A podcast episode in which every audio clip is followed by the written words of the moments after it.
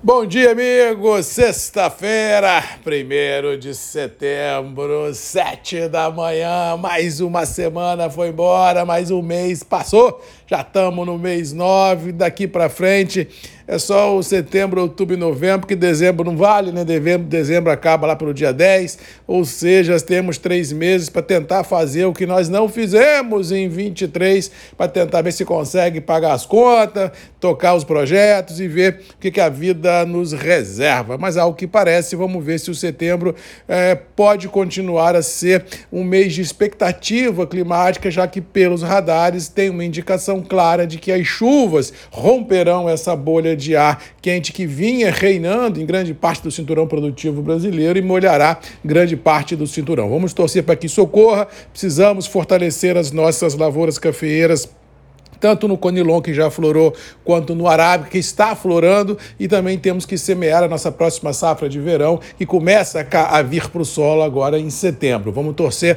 para que Papai do Céu ajude, que as chuvas venham sem trazer é, tormentas, mas sim trazer esperança em ciclos produtivos à frente promissores, e aí a gente pode ter aí tempos menos complicados climáticos. Mas o clima está na mão de Deus, vamos esperar para ver como acontece e torcer para que tudo dê certo. Com relação às bolsas bolsas internacionais, o mais do mesmo prevalece. Ontem tivemos pequenas volatilidades, tanto em Nova York quanto Londres, como também em Chicago. No final dos trabalhos, a lateralidade nas três bolsas prevaleceu. Vamos lembrar que o dólar foi namorar os R$ reais ontem outra vez, 4,94, 4,95, 4,96, em função aí de um estresse interno ah, com relação ao arcabouço fiscal, o orçamento de 2024 realmente vem deixando o mercado financeiro bem estressados e isso faz com que a nossa bolsa B3 caia e por tabela o dólar suba, valendo a observação que o dólar mais alto no Brasil ajuda as commodities agrícolas porque as liquidações internacionais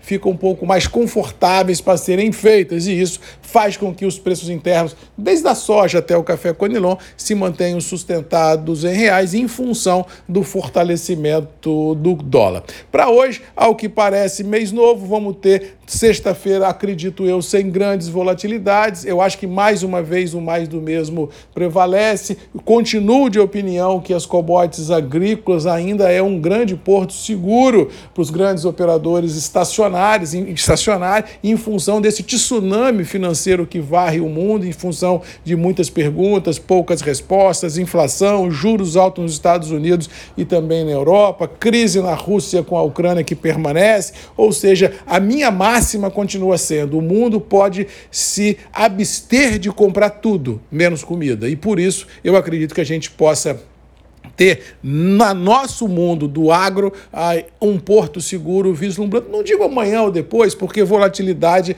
é uma, é uma questão inerente aos mercados, mas se nós olharmos para frente, eu acho que não tem lugar melhor para se aportar investimento, para se aportar recursos uh, do que no agro, porque aqui vai ser a base, não digo da tranquilidade social mundo afora, mas com certeza é a base de como se alimenta bilhões de pessoas mundo afora, o que eu sempre digo, ou na via pública pública ou na via privada, e isso faz com que eu tenha essa percepção de que o agro é um porto seguro para esse mundo turbulento, esse mundo de tsunamis que varre e assustam os grandes investidores. É só olhar o mundo ah, num curto espaço de tempo, você vê problemas no Havaí é, de queimada, você vê um furacão Idália que varreu a Flórida e alguns ah, estados ali no, ao leste do Oceano Atlântico nos Estados Unidos, uma chuva que há 125 anos não se via, tamanha força. Você tem chuvas torrenciais na, na Europa destruindo cidades, você tem queima, você tem fogueiras, como diz o outro, ambulantes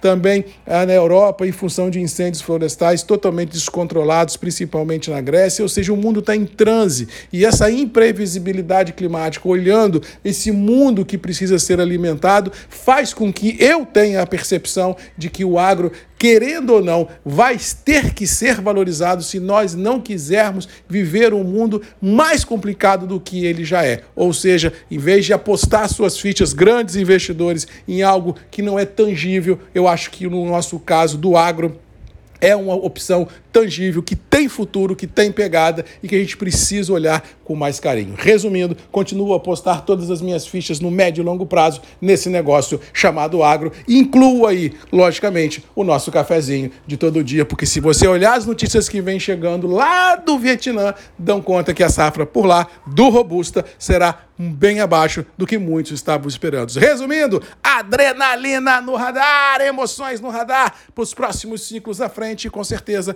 preços do café, principalmente o Conilon, eu acho sustentado em reais. Um abraço a todos, fiquem com Deus, bom final de semana e até segunda comigo, Marcos Magalhães, Voz do Café e você, sempre tem um encontro marcado aqui nos grupos e redes MM, ponto de encontro de todos nós. Que Deus nos abençoe e até segunda. Tchau!